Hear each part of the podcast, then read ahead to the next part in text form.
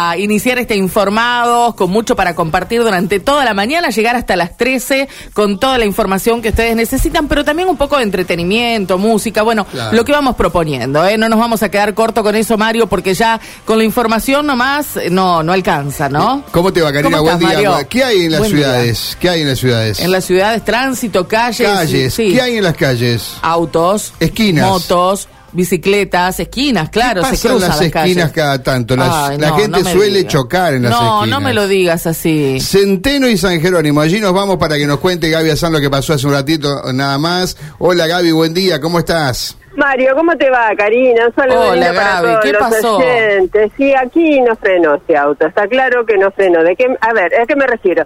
Centeno, San Jerónimo, como usted lo decía, es una chava muy, muy transitada. Calle San Jerónimo, se- que circula desde el norte hacia el sur, es una de las más utilizadas para llegar al centro de nuestra ciudad. Bueno, un camión que reparte eh, materiales de construcción circulaba por calle San Jerónimo y este auto Fiat Vivace, Vivace, lo estábamos mirando recién Ajá. porque cuando lo corrieron lo levantaron, literalmente lo pudieron levantar. Eh, es un auto, bueno, que estaba en líneas generales en buen estado, pero por algún motivo o no frenó la mujer conductora, que ya fue trasladada al hospital José María Cuyen con un corte en su eh, cuero cabelludo, o porque no, o porque no lo vio, o porque no frenó. La cuestión es que toda la nariz del auto ya la estamos eh, viendo, si ustedes tienen eh, nuestra página web a mano, nuestra aplicación, estamos generando las imágenes para que vean cómo quedó totalmente destrozado el frente de este auto, que ¿saben con qué pegó de lleno? Y tal vez las huellas las podrán ver aquí Sí. en las marcas del, del capot, contra la rueda del camión. Claro. Sí. Ahora, El yo estoy viendo las imágenes. pasado. La gente Sí. puede ver las imágenes en la página de la radio un ratito, porque Crista está, está laburando con esto. Menos Sí. mal que pegó en la, en la cubierta, porque uno se pregunta Sí. si con la cubierta dejó ese daño en el automóvil pequeño. ¿Te imaginas si pega en el acoplado, no? O en, en el- Sí, en el- la o en- caja. O, en otra, o en la caja, o pasa, pasa directamente por debajo de él, porque es un camión alto que suele trasladar bolsas de arena, eh, ahora se está moviendo para dar paso al tránsito, pero solamente el camión tiene un, un rayón blanco de pintura en, eh, en el neumático trasero. Mm. El pobre vivache quedó destruido, creemos ya sin posibilidad de reparación por el costo de, de- que esto sin- significaría.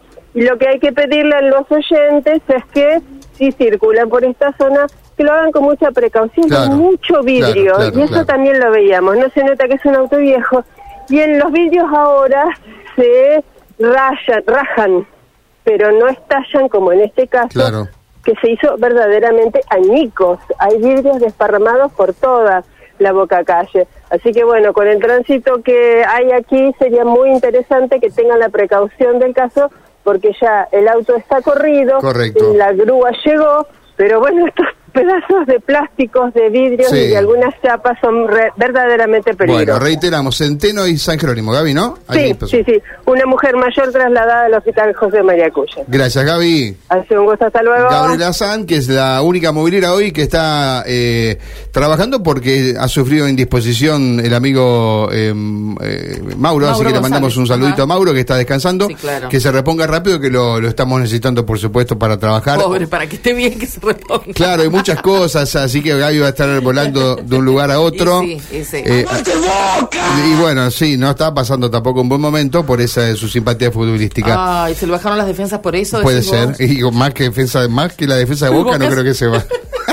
se haya bajado. Bueno, Pobre Mauro. Beso vos, grande, que sos- Mauro, te queremos. Acá tenemos el gallina operador que está contento porque le ganaron Volvió, al Arsenal de local, ¿no? volvió Pero el es gallina, para sí. Ah, volvió, claro, volvió, volvió, volvió, volvió. Volvió y va a ser de la suya porque vino recargado. Viste que cuando uno se va de vacaciones viene así Sí, con sí, toda sí. Y me la carga furia. porque los sabaneros estamos peleando por el descenso porque estamos punteros también. O sea que Sí, depende sí. la depende la realidad.